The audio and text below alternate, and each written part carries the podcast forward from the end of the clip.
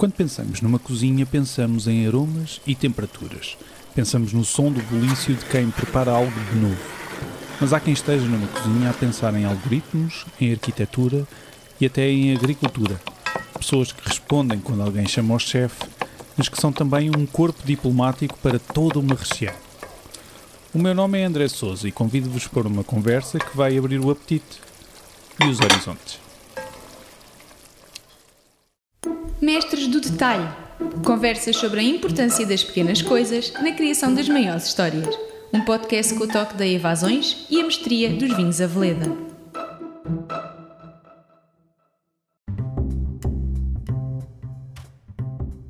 Renato, um algoritmo come-se melhor cozido, grelhado ou assado? Eu diria que cru. Cru? Eu vou, eu vou explicar porque eu não estou maluco de todo. O Renato, o Renato Cunha é um chefe de cozinha conhecido, mas ele não começou assim. Ele começou por ser professor de informática. Não estou errado, pois não? Nada errado. Como é que passamos de lidar com uns e zeros para lidar com tachos e panelas?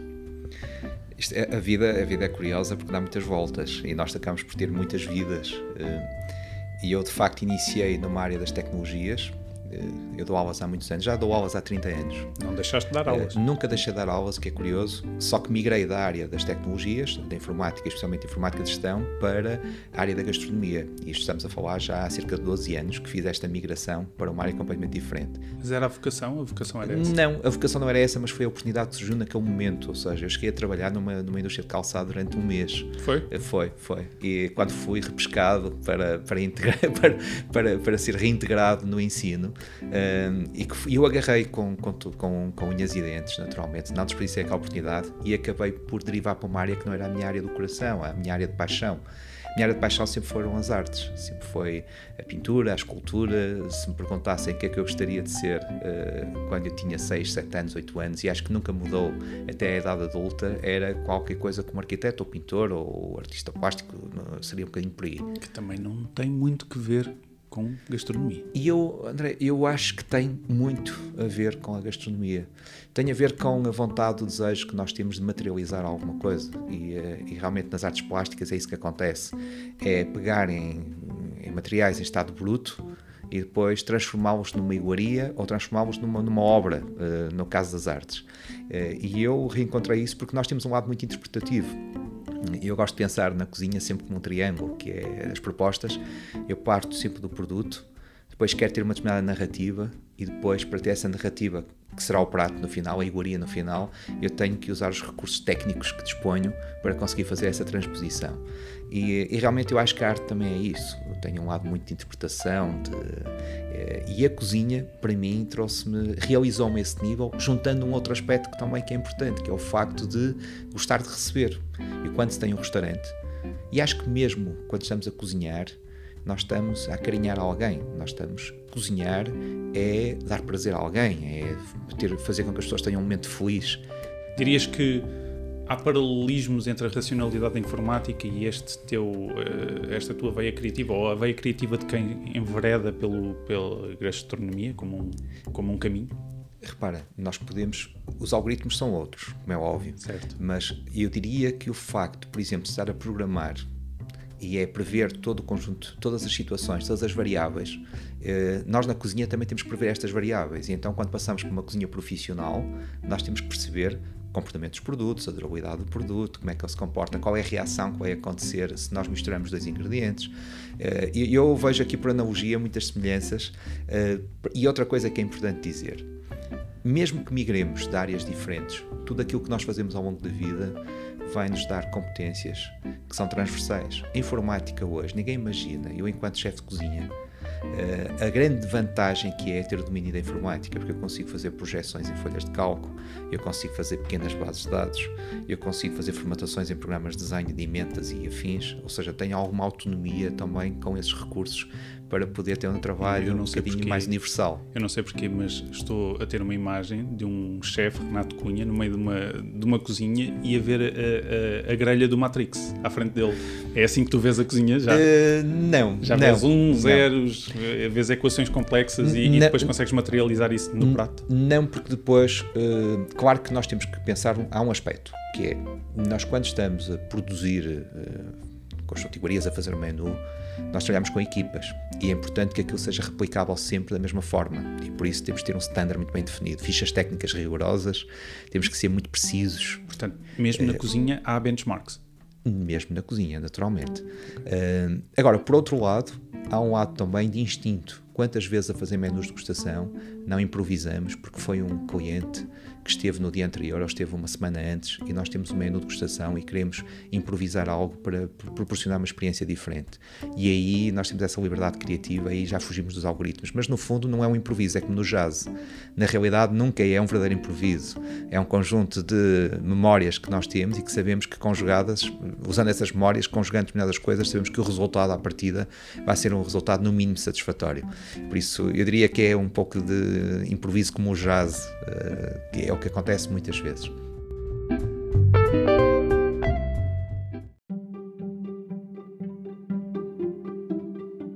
O nome do, do teu campo de batalha, chamamos-lhe assim, ou campo de criação, Ferrugem. Uh, ferrugem é algo muito visual, eu diria até táctil. Eu penso em ferrugem e penso no, no toque da ferrugem. Uhum. Foi esse o objetivo? Há uma natureza táctil no teu trabalho? falando do naming, falando do naming, é uma coisa, é uma história curiosa também. Uh, a propriedade onde está o Ferrugem é uma casa muito antiga, uma casa medieval, que nos registros surge como Casal de Maganha, N-H-E. É muito difícil foneticamente pronunciar uma coisa do género e a, primeira, a primeira, uh, digamos, a primeira tentativa foi usar o nome da propriedade, que é uma propriedade muito antiga, que dá nome até ao lugar, uh, tal como a Voeda, não é? Uh, e, uh, e, e, o que é verdade Mas é que não resultava. não escorrega da mesma forma. Não, em termos fonéticos é uma desgraça e reproduzir o nome é uma marca que não, jamais vingaria. Entretanto, na, na obra de remodelação do espaço, que foi um espaço totalmente remodelado, que é um antigo estábulo, e eu juntamente com, com uma dupla de arquitetos amigos, que foi quem projetou, e ali foi um trabalho de muita complicidade entre todos. Sempre uh, acabaste por ser um bocadinho de arquiteto, então. E eu, a decoração do Ferrugem é da minha autoria, posso dizê-la com uma presunção nas palavras. Uh, orgulho, vamos lhe chamar orgulho. Uh, não, efetivamente há muitas coisas. Quem projetou e de forma exemplar foram os meus amigos, o João Faria e a Andrea Pinto, mas o que é verdade é que eu tenho ali também um papel muito participativo em tudo aquilo. e quando estávamos, isto recuando ao naming, quando estávamos a decidir alguns materiais como aço corten, alguns elementos que conjugam muito bem com a pedra e com, e com a madeira, que são elementos que estão, que estão bem presentes no espaço. Uh, e eu, a certa altura, pensei, por que não ferrugem? E agora é preciso suportar isto de alguma forma. E o que é ferrugem? A ferrugem é a transformação dos materiais ao longo dos anos. E eu diria que aquilo que nós fazemos no Ferrugem é dar uma nova dimensão, uma nova vida à gastronomia minhota, à gastronomia portuguesa, mas em especial à gastronomia minhota. E é esta a imagem que eu quero criar com, com o nome Ferrugem, para além de duas vantagens que podemos juntar: o facto de ser uma palavra única e o facto de ter uma fonética muito forte, eu diria, parece quase um gerúndio, que é os R's e o EN, Ferrugem.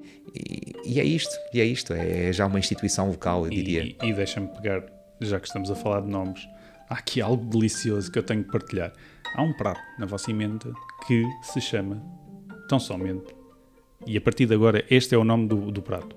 Dizem que é o segundo melhor puré de batata do mundo. Expliquem-me isto. É curioso que este prato, este prato já venceu um concurso de âmbito nacional de bacalhau Uh, e puré, e eu falei de bacalhau, isto é já para confundir um pouco as coisas. Uh, e é um prato do qual eu me orgulho pela sua aparente simplicidade, mas que não só exibe produto, como exibe alguma mestria, atrevo-me a usar esta expressão. Podes usar à vontade, porque nós estamos num podcast chamado Mestres do Detalhe. Pronto, perfeito, perfeito. Não, não estás cá por acaso. E como é que surgiu?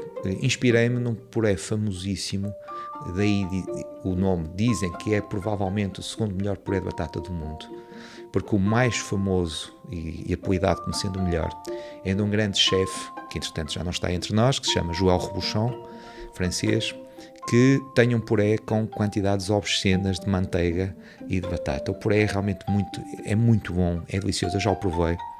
Um, Sobretudo. Já o provei uma vez apenas no ateliê do, de João Revolução em Paris uh, e desenvolvi um puré em que não tem manteiga, mas tem sim o quê? Batata, cerca de 50% de batata, e os outros 50% é uma emulsão de azeite com colagênio do próprio bacalhau e, e com condimentos. Condimentos de aromáticos à mistura. Basicamente é aproveitar as peles e as espinhas, as partes menos nobres do bacalhau, colocar num tacho, já parece um workshop, uhum. uh, colocar num tacho com muitos aromáticos, como alho, malagueta, nós vamos pimenta. pôr as imagens para acompanhar a receita, atenção. Ótimo, Estou ótimo. a brincar, estou a brincar. Uh, e então o que fazemos é uma extração a quente da, da gelatina, e depois filtramos aquilo tudo, ficamos com uma emulsão, uma espécie de uma maionese com um sabor riquíssimo uh, a bacalhau e também aos aromáticos que foram adicionados. Incorporamos com a batata e fica uma, um puré que é mais uma mousse, é algo muito próprio. Né? Definir como puré, podemos definir como mousse, uh, como emulsão, praticamente. O puré é algo que é mais fácil das pessoas entenderem. e este é o elemento, se calhar, mais importante do prato sendo normalmente aquilo que nós chamamos uma guarnição, um acompanhamento. O que é que o prato tem mais? O prato tem lá tudo que tem um bacalhau tradicional ou bacalhau de Natal, se quisermos definir desta forma, porque tem uma couve penca, que é cozinhada numa água com gás. Uh, temos também uns picos de cenoura e de cebola que são depois caramelizados ao momento, ou seja, temos a cenoura, temos a cebola, a batata, o azeite, o bacalhau e acho que já tinha dito a couve penca. Ou seja, está lá o conjunto de um bacalhau de Natal, mas com algum eh, com elegância nos sabores, com, eh, com algum hum, arrojo também. Uma atenção ao detalhe que é abismal, diria eu. Já falaste sobre um, um, ingrediente que trabalhaste ao ponto máximo do detalhe, neste caso a batata, e na sua transformação num puré, que é algo mais. Eu queria que, que me falasses sobre a feijoca branca, porque não é aquele ingrediente que, que esteja na boca do povo, entre aspas, mas tu estás a trazê-lo para a boca de toda a gente. Sim. E eu já não sei quando é que eu tive o primeiro contacto com a feijoca, eh, chamada feijoca sete anos. E chama-se sete anos porque lançamos à terra e, eh, e, no inverno, depois, depois de colhermos no final, no final do verão, Neste momento já estamos a colher, mas é um bocadinho mais tarde até. Uhum. Uh, o que acontece é que a rama seca toda e depois, se nós não cultivarmos nada e se mantivermos para o ano seguinte, durante sete anos, o pé rebenta sempre, vai rebentar sempre o pé e vai produzir sempre. E com a vantagem que vai ganhando cada vez mais nutrientes. E quando é muito boa, e, e eu agora vou ser, vou ser bairrista, a fajoca nacional é incomparavelmente melhor que aquela que nós importamos e que existe em todo o lado, nas grandes superfícies, que vem normalmente de, da América Latina que é uma feijoca que quando nós cozinhamos ela desfaz-se, até se abre ao meio e não, e não tem. A nossa tem uma característica, a nossa é tão uh, amanteigada, é tão macia que absorve uh, todos os sabores que nós temos nos caldos. E vamos pensar numa feijoada. Uma esponja, quase. Uh, é uma esponja, é esse o efeito e não perde a sua integridade, ou seja, ela mantém-se firme, direita, não se desfaz na confecção e, e tem a capacidade de absorver. Eu dou um exemplo de uma feijoada que eu gosto de fazer, eu gosto muito de todo tipo de feijoadas, mas há uma que eu gosto particularmente, que é uma feijoada com cogumelos. Uhum. E, e usando determinados cogumelos, como os boletos, que têm realmente aqui, que são muito pungentes, têm, têm muito sabor, muito aroma, muito perfume, uh, a, a feijoca absorve isso tudo e fica absolutamente deliciosa.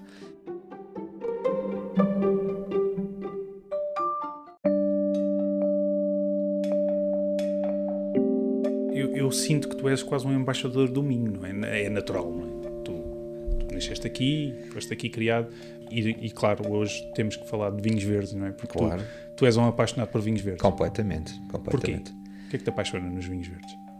Os vinhos verdes, para mim, eh, são, falando em especial dos brancos, mas não, não em exclusivo dos brancos, são dos vinhos mais gastronómicos que nós temos em Portugal. São vinhos, eh, são vinhos vibrantes, são vinhos muitas vezes, têm, depende de, das sub-regiões, depende, depois há múltiplos perfis, porque nós numa região como esta, que é uma região bastante grande até, nós temos sub-regiões e cada sub-região tem as suas particularidades e depois temos castas.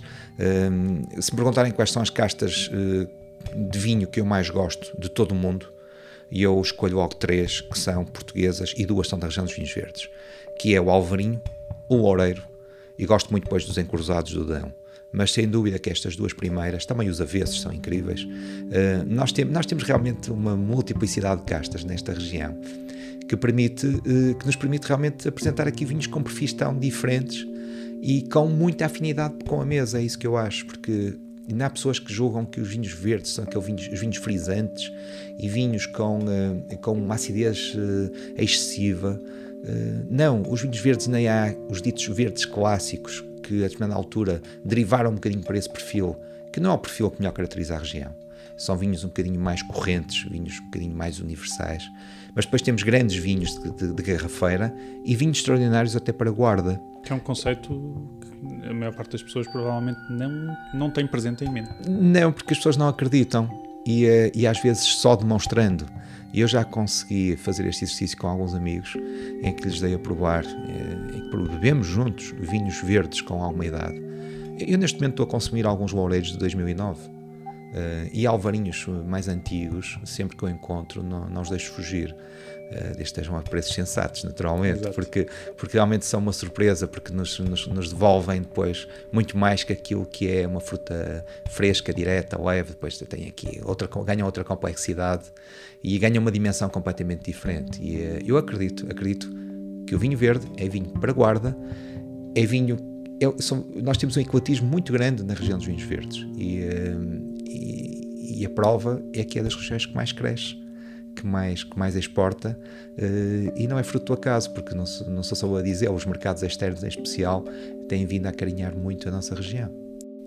Eu, eu quase que vou passar a chamar oficialmente embaixador, pode ser, em vez de ser chefe. Senhor Embaixador, posso lhe chamar? Isso é, isso é um título que me, que me, que me deixa uh, orgulhoso, orgulhoso. Eu acho que todos nós temos que ser embaixadores das coisas em que acreditamos. E, uh, e esta região é uma região maravilhosa. E, uh, e se nós realmente vestimos a camisola, não só para. Porque às vezes uh, auto-intitular-nos como embaixadores de alguma coisa, uh, às vezes parece que queremos ir à boia de alguma coisa, não é isso. Se realmente acreditamos, nós temos a responsabilidade. Estás a, estás a levar. Eu acho, ou, eu, ou acho, eu acho que quer conduzir um bocadinho Queres também. Conduzir. Quer conduzir um bocadinho. E, eh, porque realmente acredito, acho que é o sentido. Repara, eu tenho um restaurante na região. Eu sou da região. Quem nos visita, porque não só os locais, mas há muitas pessoas de fora que nos visitam, querem experienciar aquilo que é autêntico, que é da região. Tem a ver com terroir. Eh, e eu quero que quando me visitem, que sintam o meu terroir.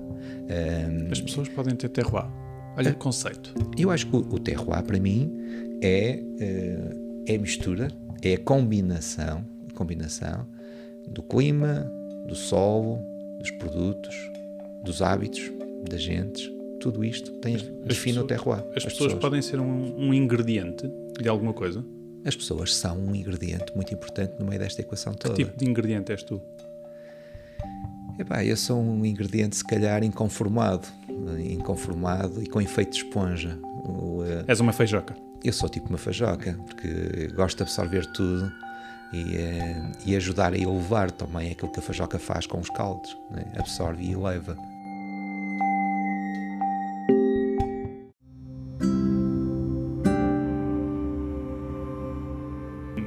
Consegues elevar com algo tão simples como uma feijoca, ao mesmo tempo que te colocas no mesmo patamar que alguém que faz gastronomia molecular, porque é algo que, se não me engano, também, também te interessa muito, não é? Muito, muito. Uh, Está na base de tudo.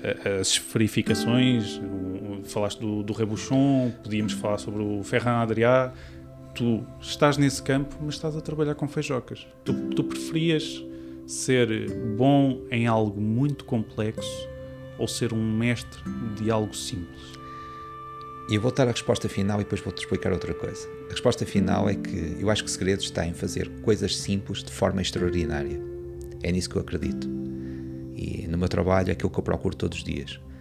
Também é importante dizer que às vezes entre o simples e o simplório a fronteira parece tenue, mas há uma grande diferença, uma enormíssima diferença. E não é para todos fazer coisas simples e realmente extraordinárias. Depois dizer-te que em relação à gastronomia molecular ou cozinha molecular, como, como definem, eh, é a cozinha do conhecimento.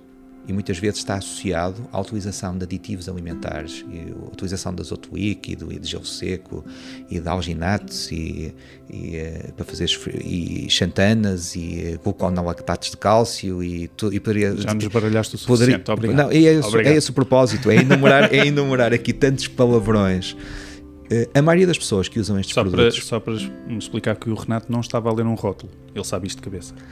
Sabes que o que é curioso é que muitas pessoas dizem que fazem cozinha molecular e não fazem, e eu explico porquê.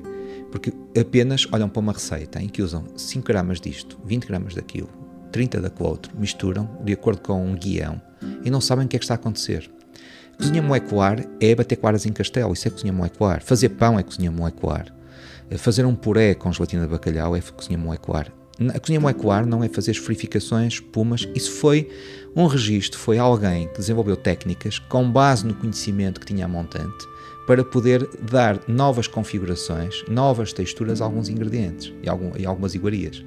Muitas vezes as respostas são difíceis de se encontrar, mas nós, quando as encontramos depois, conseguimos ter um domínio do detalhe uh, de uma forma completamente diferente, e isso é que é belo.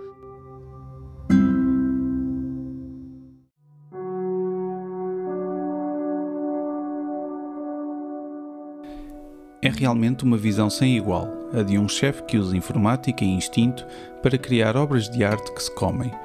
Um especial obrigado ao Renato Cunha por partilhar connosco um pouco daquilo que dá sabor à sua vida nesta série de podcasts sobre pessoas extraordinárias, verdadeiros mestres do detalhe. Para acompanhar este projeto, que conta com a assinatura de Evasões e da Aveleda, não deixe de ouvir o próximo episódio e visite o site pequenosdetalhes.evasões.pt, porque os pequenos detalhes muitas vezes desvendam grandes histórias.